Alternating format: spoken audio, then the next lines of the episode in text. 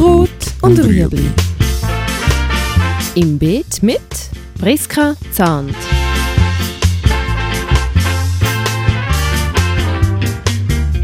Fragen rund ums urbane Gärtnern auf Balkonien. Heute Läuse. Ganz wichtig, wenn es Läuse hat auf den Pflanzen, Läuse tun so einen Honigtau absondern. Und der Honigtau ist ganz klebrig. Wenn es im Garten ist, dann kommen eigentlich die Ameisen und die Läuse melken, weil die das gerne haben. Und den Honigtau wie wegtragen, weil sie es essen.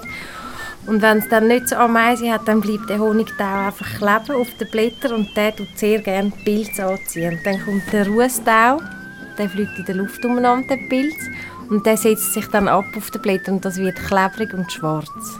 Also wenn man Läuse hat, vielleicht auf das achten, weil die Läuse selber, wenn es nicht allzu viel sind, sind es nicht so schlimm. Und das ist eigentlich so ein der häufigste Schädling auf dem Balkon.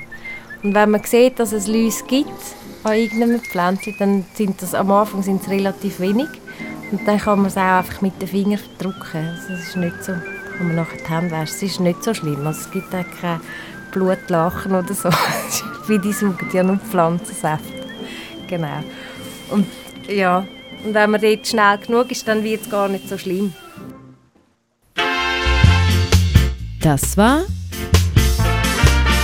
Rot und Rüebli.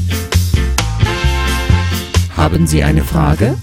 Schreiben Sie uns auf beet.stadtfilter.ch.